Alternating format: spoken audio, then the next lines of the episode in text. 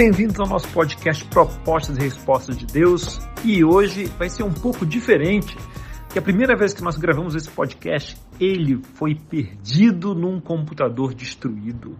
Mas eu houve a oportunidade de dar uma aula numa escola bíblica sobre o mesmo assunto. Então vamos falar do arco de Deus e de Noé.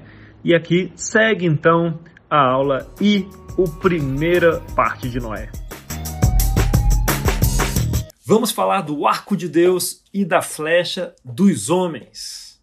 A gente já viu sobre a criação, né? vimos sobre o quiasma da criação, né? e que lá no meio desse quiasma da criação você tinha Moades, né? dias santos, aquele feriado.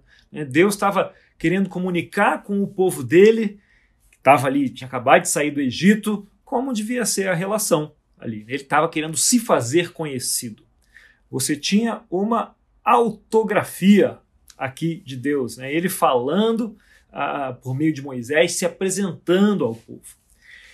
E hoje a gente vai encontrar outros quiasmas, e curiosamente, Noé significa isso, né? Significa ele descansou, significa descanso. Noé ali, o nome de Noé significa descanso. Então a gente veio de um papo né, lá no começo que falava de Moades e hoje novamente é o momento onde a gente fala de um, de um sujeito que representa isso.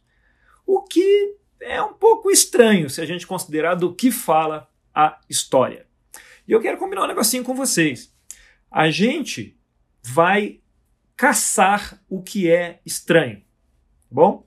Normalmente, quando eu leio, mais quando eu lia a Bíblia, quando tinha um negócio que eu não entendia, que eu achava esquisito, eu passava direto, para aquilo não machucar muito a minha fé, eu não queria pensar muito naquele assunto.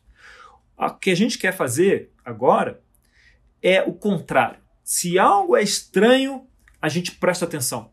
Se algo é estranho, ele chama a atenção. Imagina que você está agora, está de noite, você olha para sua janela e passa uma girafa do lado da sua janela. O que você vai fazer? Você vai ficar, não, deixa eu observar o Daniel, que ele é muito mais interessante. Claro que não. Você vai sair, abrir a janela, o que, que é isso que aconteceu? Vai querer entender o que aconteceu, porque aquilo que é de estranho, diferente, vai, vai chamar a atenção. E nas escrituras é assim também. Quando tem algo esquisito, é porque há uma lição ali por trás, algo que a gente pode aprender. Tá bom? E é, na, é, quando a gente falou da queda, né, a gente viu que a gente precisava ali de ajuda. E agora nós temos o personagem que traz o segundo acordo de Deus com a humanidade. O primeiro foi com Adão, né? Lembra do acordo? Não comam do fruto do bem e do mal, cuidem do jardim, cresçam e multipliquem. Né? Esse era o acordo. O acordo foi meio quebrado. E agora a gente tem o segundo acordo, a segunda pessoa com quem Deus faz uma aliança, que é Noé. Sabe quem é o terceiro? Abraão, que a gente vai ver nos nossos próximos papos. Quarto é Moisés, quinto Davi, sexto vem lá com Jesus Cristo, né? que é o acordo definitivo. Você pode marcar o Antigo Testamento por esses cinco acordos: Adão, Noé, Abraão, Moisés e Davi. Cinco marcos, cinco alianças, cinco acordos. Tá? Muito bem. Vamos então observar os problemas da história aqui. O problema da história. O ah, que, que a gente tinha lá na queda? A gente tinha uma terra corrompida terra corrompida. O fruto foi comido, o conhecimento do bem e do mal apareceu e a terra se corrompeu primeiro com o casal, depois com a família, né, aquela questão de Caim e Abel. É, e agora, nesse momento, a terra toda está corrompida. Você nota aí uma progressão da corrupção, a terra toda. Esse é o momento em que começa essa história de Noé. E a primeira primeiro elemento estranho que me vem à cabeça é por que Deus quer matar todo mundo que ele criou? Por que, que Deus quer matar todo mundo? A terra, é, o coração é mal das pessoas, já havia percebido isso. Por quê? Será que, inspirado numa música sertaneja, o amor acabou agora? Por quê? Mais estranho ainda, por que a gente conta essa história para as crianças? É uma história de destruição em massa. É uma história de genocídio. Pensa no genocídio. Pensa no maior de todos os genocídios. É esse aqui, o maior de todos os genocídios. bebezinhos boiando, crianças para todos os lados, mulheres, idosos, todos boiando, morrendo afogado, e a gente conta isso para as crianças. Olha que bonitinha a história de Noé, né? E da, da arca. O contexto histórico vai nos ajudar um pouquinho aqui. Né? O que a gente não sabia, ou pelo menos eu não sabia, é que a, a história do dilúvio de Noé ela não era única. Né? Naquele tempo, nos povos antigos, havia várias histórias de dilúvios. Havia histórias de dilúvios dos babilônios, havia histórias de dilúvios dos caldeus, dos sumérios, dos mesopotâmios, dos egípcios, a maioria delas anteriores à Bíblia. Se você procurar na Wikipedia, perguntar histórias de dilúvios de povos antigos, você vai, você vai poder passar um mês lendo essas histórias de dilúvio. Tem várias delas. Ou seja, aqueles povos, era parte da cultura daqueles povos antigos, é, no folclore deles, né, contarem essas histórias de dilúvio. Eram histórias que eram familiares para eles, naquele contexto cultural. Provavelmente deve ter havido, na época, um dilúvio de grande magnitude. Deve ter havido, que inspirou esses folclores todos. E o mais importante aqui nessa história não é discutir até se o dilúvio ocorreu desse jeito ou daquele jeito, mas é perceber que o autor de Gênesis, né, Deus aqui, na autografia dele, ele está recontando uma história que era uma história conhecida na época, né, era uma história que fazia parte do, do folclore, da mitologia de todos aqueles povos. Ele está recontando de uma forma diferente da forma que eles estavam acostumados a ouvir. Então, isso nos ajuda a responder. Por que, que Deus destruiu a humanidade, afinal de contas? Fala assim, ora, essa é a história que eles sempre ouviam. Né? Deuses destruíam a humanidade por dilúvio. Os deuses tinham esse costume, era um hábito deles. Pode não ser um hábito muito saudável, principalmente do ponto de vista dos homens. Mas era um hábito dos deuses, destruir a humanidade alagando tudo. Né? Era o hábito deles. É, no dilúvio sumério, você tem até um Noé, um Sem, um Cã e um Jafé. Para você ter uma ideia do, do, da semelhança das histórias. E dessas histórias todas, a mais relevante talvez seja a da Mesopotâmia, né? que é a epopeia de Gilgamesh. Se você é, conhece alguém que estudou literatura, você estudou literatura, é, profundamente, provavelmente você trombou com essa história. E a gente vai simplificar um pouquinho aqui, pra, pelo bem de, desse episódio. Né? É, esse herói, Gilgamesh, ele está na jornada dele. E aí existe um, um ciclo que se repete. Ele encontra um deus, né? nesse encontro com esse deus, eles é, se conhecem, discutem, e esse deus acaba ficando bravo por alguma razão, e é, ele reage contra o herói ou contra a humanidade toda. E, e, aí tem um desfecho. Isso se repete. Aí ele encontra outro Deus e, de novo, esse Deus acaba ficando bravo por alguma razão e reage ou contra o herói ou contra a humanidade. E esse é o, o, o enredo né, dessa história, dessa epopeia que vai se repetindo. O herói vai encontrando esse, esses, esse Deus. Ele descobre quem é, Deus fica bravo e reage. Num ponto da história, aparece um tal de Unapistim. Utnapistim. Eu nunca vou conseguir pronunciar isso direito. Então, esse tal de Utnapistim encontra o deus da tempestade. Tadá! Olha só quem apareceu, o deus da tempestade. E adivinha só o que, que o deus da tempestade, como ele está? Adivinha só, ele está furioso com o mundo e ele quer varrer o mundo todo. E ele é o deus da tempestade. Adivinha qual é o método que ele vai usar para varrer o mundo todo. Né? Ele vai alagar tudo. Então, o nosso herói aqui, o Utnapishtim, ele é ali, ele é avisado por uma outra divindade, a divindade feminina, ali. Provavelmente os deuses brigavam, né? tinha um monte de treta lá entre os deuses. E aí, este Utnapishtim cria, adivinha só, um barcão. Ele cria um barcão e põe dentro desse barcão os animais e ele põe a família dele porque nepotismo sempre existiu também, põe a família dele, e ele põe também, que é um cara grato, Ele não construiu sozinho, Val Noé, então ele põe os técnicos, os engenheiros navais, os carpinteiros, põe a galera toda que ajudou, entra no barco também. E aí, desse jeito, quando vem a chuva, a criação é salva pelo Utnapishtim, porque ele descobriu com antecedência o plano do Deus da tempestade. Ele deu uma volta no Deus e aí descobriu. E depois é, o Deus fica muito bravo com isso, mas ele já tomou a volta e deve ser bem trabalhoso fazer tempestade, porque fica por isso mesmo. É, essa é uma história, a história que fazia parte do contexto cultural da época. E agora, olha que curioso. Essa é a história da Mesopotâmia. O, o povo que via na Mesopotâmia, um dos povos ali, era. Ela tinha outro nome, Mesopotâmia. Era a Caldeia. Na Caldeia, quem vivia lá? Os caldeus, não é? E adivinha quem morava na terra dos caldeus? O nosso próximo patriarca, né? Abraão, que era lá de Ur, dos caldeus.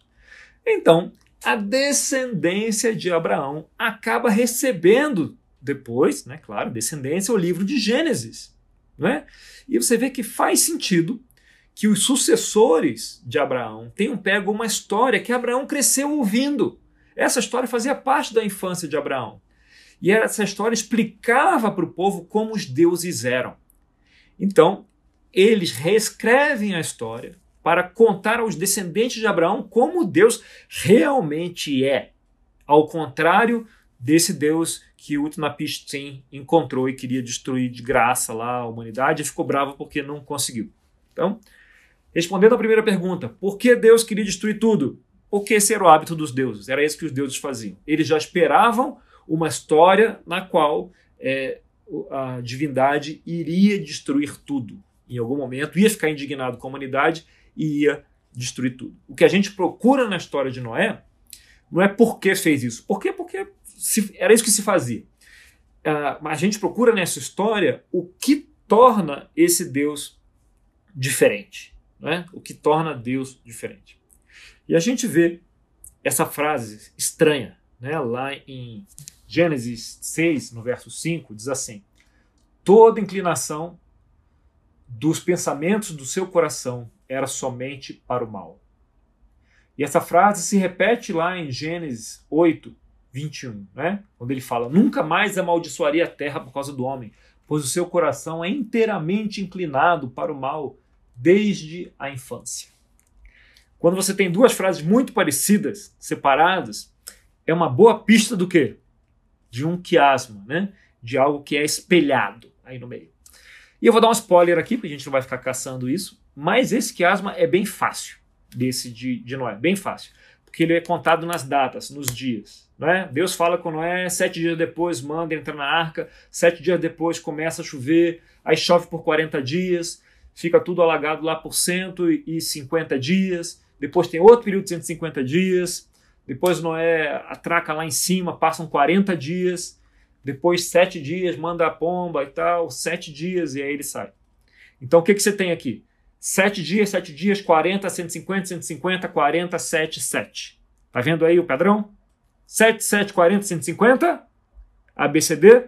Agora DCBA. 150, 40, 7, 7. Né? É um quiasma bem fácil. E no centro desse quiasma, ele está lá em Gênesis 8.1. Bem no centro. Gênesis 8.1. E diz assim: Então Deus lembrou-se de Noé e de todos os animais selvagens e rebanhos domésticos que estavam com ele na arca. E enviou então um vento sobre a terra, e as águas começaram a baixar. Estranho, né? Deus se lembrou de Noé. Será que Deus tinha TDAH? Tá, se distraiu? Ficou esquecido de repente? Ih, caramba, esquecido não é. Igual a gente esqueceu do Ronaldinho Gaúcho na época da pandemia, lembra? Fala, caramba, passou um mês, o cara tá preso no Paraguai. Aqui, Deus é, não, né? Não é isso. Você vê que esse, esse vento sobre a água, a palavra em hebraico, ruar, não é? É a mesma palavra do Espírito de Deus que pairava sobre as águas. Ruar, não é? Lá no começo, esse vento. É o Espírito e o vento a mesma palavra, o vento de Deus. E agora fazer um parênteses bem rápido aqui. Eu estou falando aqui que a palavra em hebraico ela pode significar vento ou Espírito de Deus. São palavras, são significados bem distintos. Por que isso acontece? Isso acontece porque o tal do hebraico, ele trabalhava aqui com 8 mil palavras, 8.500 palavras. O português, se você pegar só o OAS, dicionário OAS, ele tem mais de 215 mil palavras. Então você vai de 8 mil palavras para 215 mil palavras. Então é como se você pintar um quadro com uma brocha ou pintar com um pincel bem fininho. O hebraico é como se fosse uma brocha, né? é, pinceladas grossas, né? Quando você usa palavras que podem ter várias, vários tons, várias sombras, vários significados, várias nuances.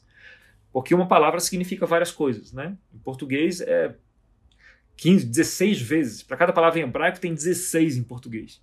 Que nem é a língua que tem mais palavras. Né? Então, ah, vai ser comum a gente falar: olha, em hebraico pode significar isso, aquilo, aquilo, aquilo.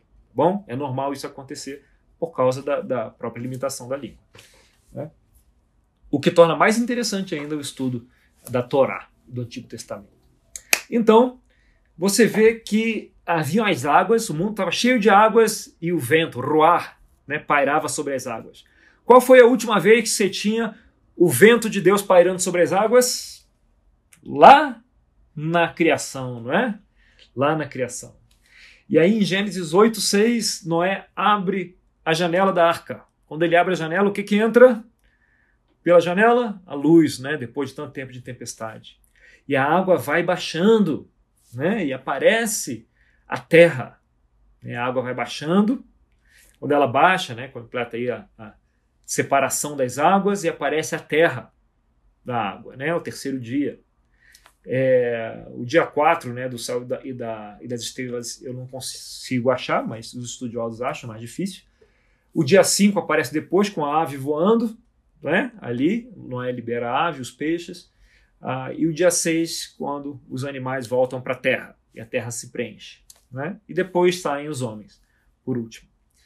E você tem um outro link com a criação aí no, no capítulo 9, verso 7, que diz que é o mandamento de Deus.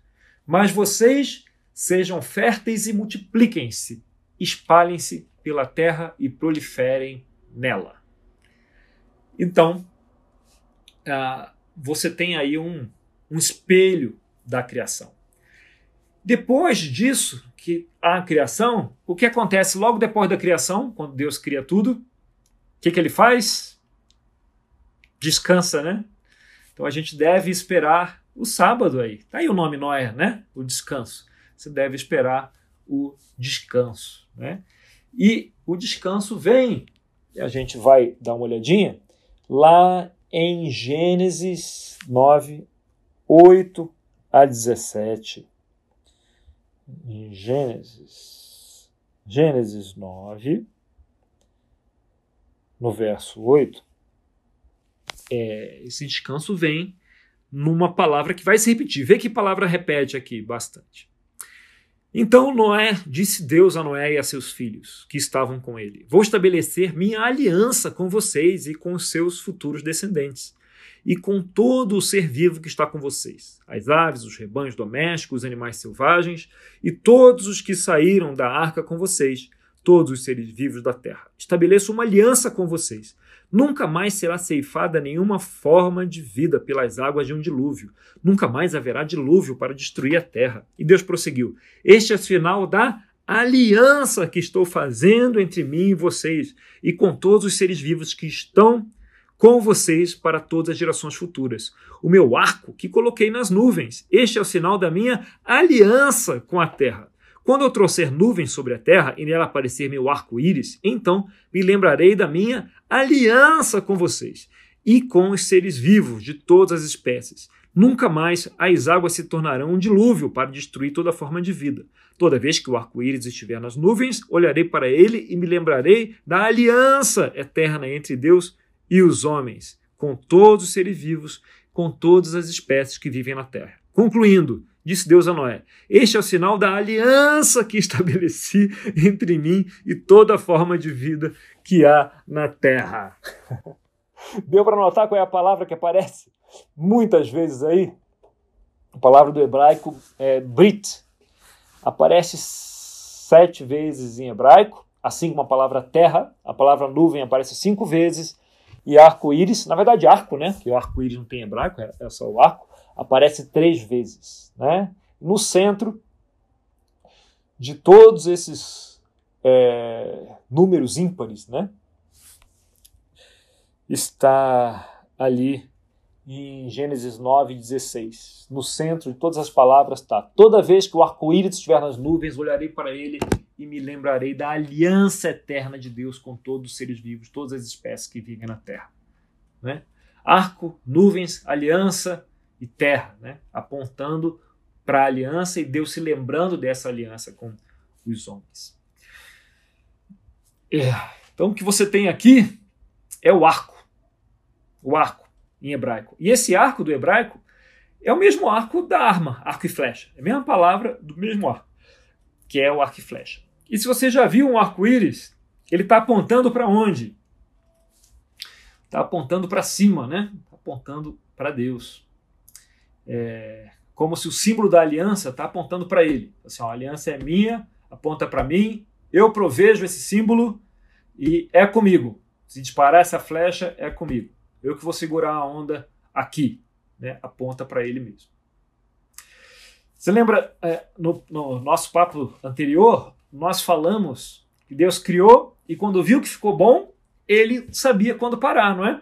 Ele parou de criar e chegou o sábado. É, agora, Deus também precisa saber quando parar. Né? No caso aqui é quando parar de destruir. Ele para, ele tinha parado no sétimo dia, e agora ele para criando a aliança. Né? A aliança aqui simboliza o sábado, né? simboliza o descanso, que é o que significa o nome Noé. Ele parou de destruir. Parou de destruir. Né? E nessa aliança, normalmente a parte mais fraca de qualquer aliança, naquele tempo, né? os vassalos e os suzeranos, quando o suzerano tinha uma aliança com o vassalo, o vassalo ele, ele obedecia, né? Quando chamava para a guerra, ele precisava ir.